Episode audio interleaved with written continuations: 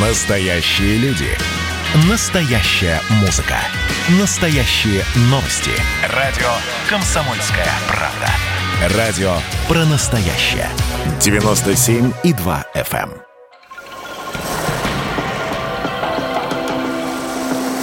Водная среда. На радио «Комсомольская правда». Здравствуйте, это программа о самом главном ресурсе на планете. У микрофона Антон Челышев. Из прошлых выпусков, а я надеюсь, что и из жизни тоже, мы знаем, насколько ценный это ресурс. Пресная вода, питьевая вода, чистая вода и как важно этот ресурс сохранить.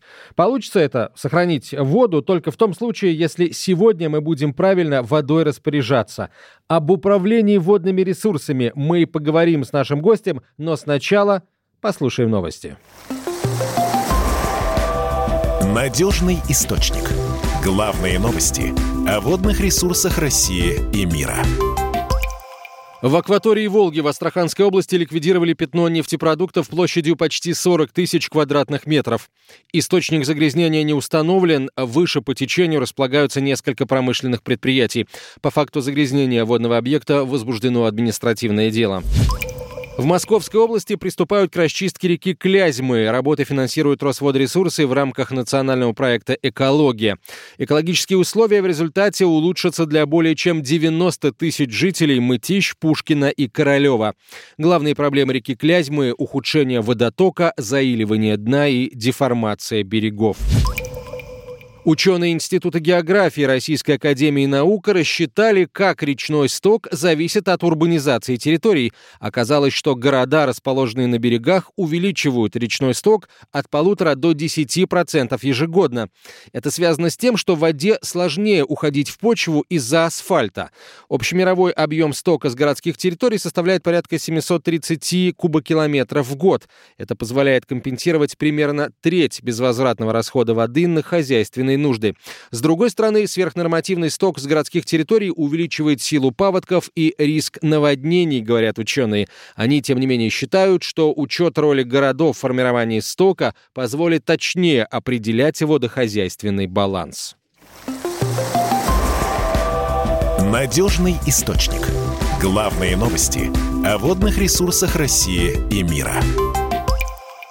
Друзья, теперь в каждом выпуске мы будем сообщать вам наиболее интересные и важные новости о водных ресурсах, а по сути о людях, которые работают над сохранением водного богатства России. А, теперь же к теме эфира давайте перейдем. Говорить мы сегодня будем об управлении водными ресурсами и в нашей студии руководитель управления проектов цифровой трансформации Росводресурсов Андрей Варнавский. Андрей, здравствуйте. Добрый вечер. Давайте начнем с Э, вопроса э, простого. Вот мы сейчас, мы сегодня будем говорить о, о цифровизации, э, в том числе вашей отрасли, да, но вот если э, возвращаться к э, поручению, к задаче, которую поставил президент, надо э, говорить о цифровой трансформации. Так вот, может быть, для начала объясним, что такое цифровизация, что такое цифровая трансформация. Между ними знак равенства надо ставить или все-таки одно понятие, скажем, ну, чуть более глубокое, более ну, На самом деле, масштабное? Ни, ни в коем случае, наверное, нельзя ставить между ними знак равенства. А цифровизация – это процесс, скажем так, это первый шаг цифровизации. То есть начиналась цифровизация, и цифровизация подразумевает то, что мы э, делаем некоторые процессы цифровыми, в цифровой форме. Цифровая трансформация – это уже на самом деле следующий шаг, который вытекает из цифровизации. Цифровая трансформация подразумевает, что мы изменяем существующие механизмы, изменяем существующие алгоритмы взаимодействия, вообще изменяем взаимодействие за счет применения цифровых технологий. То есть мы полностью отказываемся, например, от бумажного оборота, и это превращается в цифровой оборот. Вот цифровизация подразумевала то, что мы должны были просто с вами создать электронные копии бумажных документов. Вот это цифровизация. А понятно, что далеко не во всех сферах мы уже а, пришли к тому, что от, как бы перешли на цифру, скажем так, да, и, в принципе, конечно, говорить о том, что цифровая трансформация уже полностью основывается там на цифрованном всем и так далее, это одна из проблем, но а, принципиально принципиальное слово не цифровая, а принципиальное слово трансформация. Вот в этом весь смысл закладывается. Мы должны изменить те, э, то несовершенство, которое сейчас есть, посредством тех технологий, которые, опять же, сейчас существуют и будут появляться. А, ну, давайте тогда поговорим о том, а, что, собственно, уже сделано, да, если мы говорим о цифровизации а, водно-хозяйственного комплекса, и что мы подразумеваем, когда говорим цифровая трансформация комплекса? Ну, самый простой пример. У нас есть несколько информационных систем. Самая главная из них информационная система – это государственный водный реестр, который, в принципе, изначально был на бумаге. ГВР, Государственный э, водный реестр, а, в настоящий момент эта информационная система ведется в цифровом формате, и, собственно, вот это и был результат цифровизации. Теперь же, когда мы говорим с вами про цифровую трансформацию, мы говорим о том, что ГВР в том формате, в котором он существует, и самое главное, взаимодействие в той форме, в которой оно есть с ГВР, наверное, подлежит какому-то изменению. Это такой первый тезис. А дальше уже мы начинаем э, изучать и понимать, а какому, собственно, изменению должен подлежать существующий механизм взаимодействия с ГВР. В частности, э, сейчас вы можете получить всю информацию из ГВР посредством обращения в органы, э, территориальные органы да, и так далее. А если мы говорим про трансформацию, это подразумевает, что мы, к примеру, один, одно из направлений трансформации, мы даем доступ к ГВРу всем желающим в свободной форме, ну, может быть, там не для всей информации, но мы а, изменяем сам механизм. Не надо обращаться к непосредственно тому или иному органу. Пользователь сам может получить эту информацию. Вот это и есть трансформация. Мы изменяем сам механизм. Угу. Вот такой пример. А, давайте поговорим немножко о том, а, что такое платформа «Водные данные» и как она будет работать. Вообще, какую роль она играет вот в, в стратегии цифровой трансформации водно-хозяйственной отрасли. Ну, на самом деле, это э, центровой, можно так сказать, механизм, инструмент, э, который должен в, воплотить в себе, внутри которого э, должно происходить взаимодействие а, в электронном виде. То есть те процессы, которые сейчас осуществляются не в электронном виде, те взаимодействия, которые сейчас существуют на бумаге, те взаимодействия, которые сейчас существуют в разных информационных системах а, между разными субъектами посредством прихода а, там, в наши территориальные органы, например, или отправки по почте каких-то запросов, вот эти все процессы, они должны войти все в одну единую платформу, и эта платформа, собственно, называется как раз водные данные. Это, с одной стороны, с точки зрения э, процессов. С другой стороны, водные данные – это как раз а, то место, где должны объединиться как раз все данные. Да, то есть а, сейчас мы имеем несколько информационных систем с разными базами данных. И обращение к ним, даже так, эти базы данных даже между собой не сильно а, пересекаются. Обращение к каждой отдельной системе требует, соответственно, отдельных э, регистраций там, для пользователей и так далее, и отдельных э, прав доступа. Мы говорим о том, что а, единая платформа подразумевает, ну, есть такое сейчас э, data lake, то есть э, озеро данных. Вот это одно единое озеро данных о воде. Вот это вторая составляющая. Ну, мы сейчас немножко так, делаем упор э, в сторону водопользователей, да, тех, кто будет э, к этой информации хотеть, э, так сказать, желать получить доступ и получать его, надо думать. Но, э, видимо, все-таки важнейшая роль вот в этого Data Lake э, собственно, влиять на то, какие управленческие решения будете, будет принимать ваше ведомство само Федеральное агентство водных ресурсов по развитию водных ресурсов. Насколько я понимаю, вы же тоже будете исходить из того, как раз, собственно, какие данные вы получаете о текущем состоянии да, того или иного объекта. Ну, конечно, на самом деле здесь э, нельзя разделять... А, можно разделять интерфейсы. Да, мы делаем отдельный интерфейс для водопользователя, отдельный интерфейс для там, центрального аппарата, отдельные интерфейсы для территориальных органов. Но вопрос-то не в интерфейсах, а вопрос как раз в данных. А данные, они одни для всех. Когда мы объединяем и создаем это озеро, подразумевается, что каждый пользователь в той или иной форме, это не только водопользователи, это в том числе и Росводресурсы сами, могут mm-hmm. использовать данные в том формате, в котором мы предусматриваем в рамках создания нашей платформы. И, естественно, а, когда мы в настоящий момент имеем несколько различных баз данных а, с пересекаемыми, а иногда и, может быть, даже в некоторой степени противоречащих друг другу данными об одном и том же объекте, эта ситуация не позволяет принимать решения эффективно, скажем так. Очевидно, что с этими данными, с разрозненными базами данных нужно работать, их нужно приводить к одной составляющей. Это одна, а, один момент. А второй момент а, создание единой платформы и, а, как следствие, да, вот этого озера данных позволит нам применять уже и более современные технологии к этим данным, в том числе там тот же самый искусственный интеллект.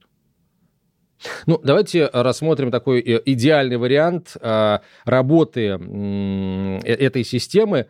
А, ну, например, если бизнес хочет что-то создать на берегу там, некоего водоема, то есть стать водопользователем, и, соответственно, администрирующая этот объект структура должна принять решение, разрешать бизнесу этот объект создавать или не разрешать. Вот как как это будет работать в идеале? Ну, э, здесь несколько, опять же, составляющих. С одной стороны, мы сейчас создаем э, возможность э, в принципе, заявить о своем желании исключительно в электронной форме. Это вот одна составляющая, да, то есть это удобство пользователя. С другой стороны, наличие и самое главное, наверное, умение работать с данными – а, с данными об объекте, там экологическая составляющая, любая составляющая, а, позволит для, а, как раз уже для Росводресурсов принимать решения более обоснованно. С какой точки зрения? Понятно, что чем больше у нас данных, чем больше у нас каких-то составляющих для анализа, тем этот анализ становится более многофакторным, тем этот анализ становится более обоснованным. Если же мы еще и для принятия этих решений будем использовать опять же, возвращаясь к искусственному mm-hmm. интеллекту, тот же самый искусственный интеллект, как технологию, то а, тогда мы сможем получить а, ну, рекомендательный сервис, да, как бы, то есть на основе, опять же, собранных нами данных в одном, в одном озере. Угу. Хорошо, давайте здесь э, паузу небольшую сделаем. Э, продолжим этот разговор через несколько минут после короткой рекламы сразу. В нашей студии сегодня руководитель управления проектов цифровой трансформации Федерального агентства водных ресурсов Андрей Варнавский. Оставайтесь с нами, продолжим через несколько минут. Водная среда. На радио «Комсомольская правда». А мы продолжаем, друзья, разговор о водных ресурсах. В нашей студии сегодня руководитель управления проектов цифровой трансформации Федерального агентства водных ресурсов Андрей Варнавский. А, говорим мы о, об управлении водными ресурсами, о том, как а, принципы этого управления сейчас видоизменяются с учетом более плотного использования цифровых технологий. Андрей, вот что, что цифровая трансформация даст, э, собственно, обычному человеку. Потому что она даст бизнесу, понятно, что она даст э, Росводресурсам как государственной структуре, управляющей водными ресурсами и сохраняющей их, понятно. А что она обычному человеку может дать?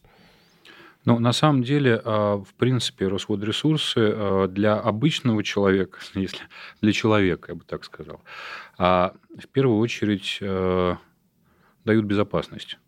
Управление водными ресурсами для людей – это безопасность. Это, наверное, ну, мне, по крайней мере, мое такое мнение. Соответственно, а, первоочередная наша задача, именно с точки зрения а, наших граждан, а, это сделать управление водными ресурсами более безопасно за счет применения технологии.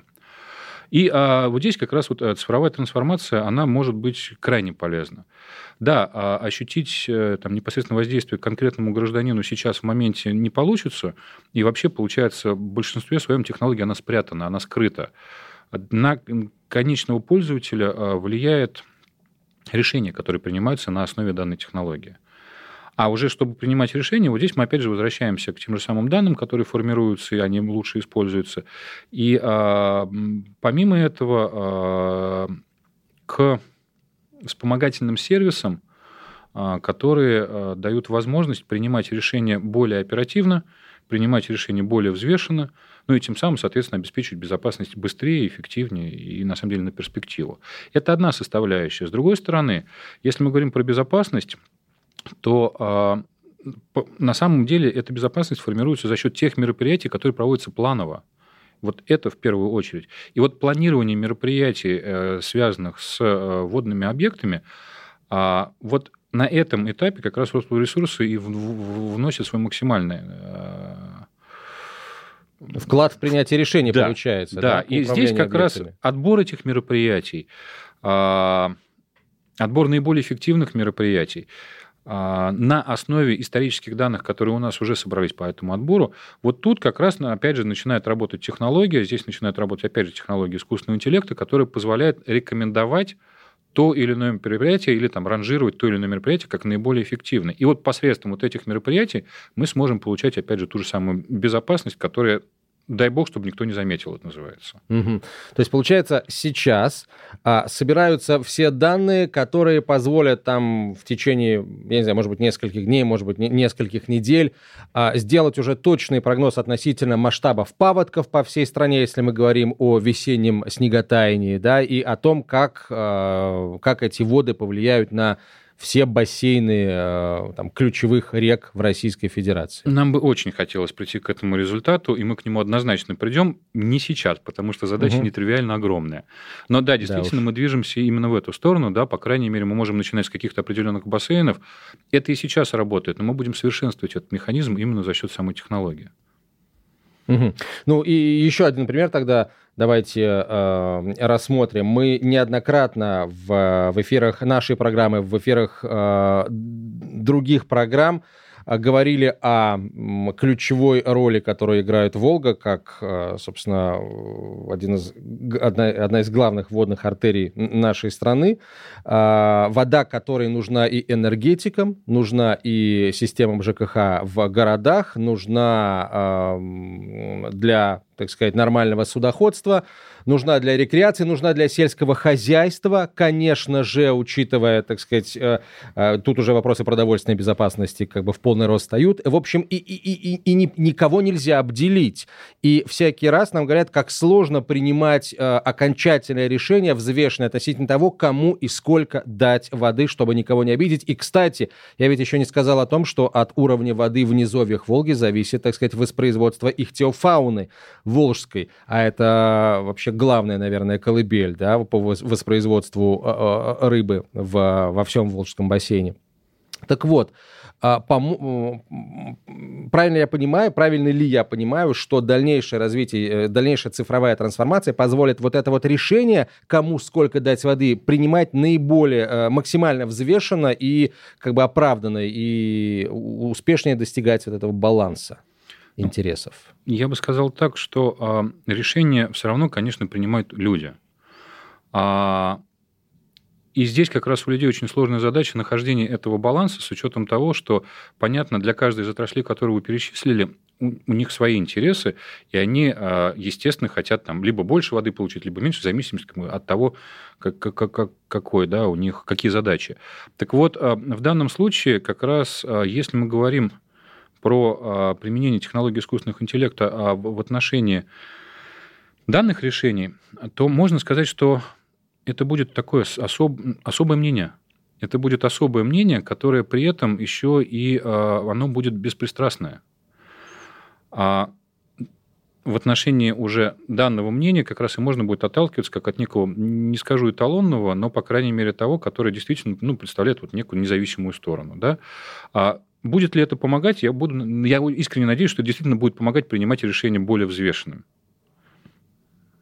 А, все-таки давайте вернемся к, так сказать, к обычному э, человеку. Вы уже сказали, что сейчас а, все а, эти решения, это вообще, в принципе, вся эта работа по подсчету, а, по учету, точнее, а, водных ресурсов идет вот за высоким информационным забором, но, но это и правильно, потому что это, а, с моей точки зрения, да, потому что это вопросы безопасности а, государства. Но, тем не менее, а, эта система рано или поздно будет открыта для граждан. Вот хотелось бы понять, как граждане смогут ею пользоваться. Ну, на самом деле, наверное, не стоит говорить про то, что это за, за очень высоким забором с каким-то спрятанным. А, более того, как бы наши данные, они а, в соответствии с водным кодексом, они являются открытыми. У нас есть только небольшой перечень данных, которые действительно закрыты, это в отношении безопасности, там, энергетики и так далее. Но в целом наши данные, они открыты. Сейчас, а, в настоящий момент, не то чтобы это забор был выстроен специально, это забор как раз вот технологического, может быть, некоторого неудобства и неудобства регламентного с этой точки зрения. Угу. И а, то, что мы будем делать, это а, открытие этих данных. А, да, понятно, потребуется некое изменение нормативных документов, а, но с технологической точки зрения мы а, будем а, просто, ну, скажем так, открывать дверь, да, то есть открывать ее а, на распашку формировать тот набор данных, который можно будет просто забирать даже не зарегистрированным пользователям, да, зарегистрированным пользователям давать возможность там, выбора конкретных данных, которые они хотят, и так далее. То есть у нас, в принципе, предусматриваются сейчас разные варианты работы с нашими данными, которые мы подготовим для пользователей. И надо понимать еще, что это пользователи Это могут быть и другие госорганы, это пользователи, в первую очередь, конечно, сами Росводресурсы с территориальными органами и так далее. А госорганы, а это могут быть научные институты, это могут быть, в конце концов, активисты. И, кстати, еще вы спрашивали, как это повлияет на а, на людей, да, на граждан. Вот сейчас одна из проблем существующих э, данных о водных ресурсах заключается в том, что э, малые объекты, скажем, да, какие-то там озера, пруды, речки, а, их учет крайне затруднен. И если у нас получится реализовать такой механизм, что а, пользователи смогут, ну, знаете, это что-то типа активный водный гражданин, вот если активный водный гражданин сможет заносить эти данные, а, контролировать их и, скажем так, актуализировать эти данные касаемо того объекта, который его вот пруд вот рядом стоит, родной, вот тогда мы сможем эти данные еще почищать, и это как раз будет сказываться на конкретном человеке. Это его пруд, на котором он, собственно, рыбу ловил или рос. Вот с этой точки зрения, да, мы тоже стараемся изменить как бы те механизмы, которые существуют сейчас за счет технологий. А, Андрей, спасибо вам большое. Главный, как мне кажется, вывод, который мы сегодня должны э, сделать все, э, за водными ресурсами, большими, э, маленькими, любыми вообще, очень серьезный пригляд со стороны государства, со стороны Росводресурсов, со стороны водопользователей. И это хорошо. И чем, так сказать, острее будет взор, тем, э, соответственно, сохраннее будут эти объекты, и тем лучше для нас и для будущих поколений. Прежде чем я поблагодарю наших гостей, мы попрощаемся, э, нужно сказать кое-что очень важное. Впереди паводковый сезон. В понедельник Росводресурсы вместе с МЧС России провели совещание, где обсуждалась готовность водохранилищ к пропуску весеннего половодья. Все гидроузлы страны работают в штатном режиме. На особом контроле Иркутский гидроузел, где в январе в Нижнем Бьефе была угроза подтопления. Чтобы половодье прошло максимально безопасно, каждый год в районах, подверженных риску, ослабляют и распиливают лед, а также регулируют русло рек. В 2020-м расчистили 140 километров русел, а для более надежной защиты реконструировали 21 1 километра гидротехнических сооружений. В этом году на специальные работы по профилактике паводков Росводресурсы направляют в регионы порядка миллиарда рублей.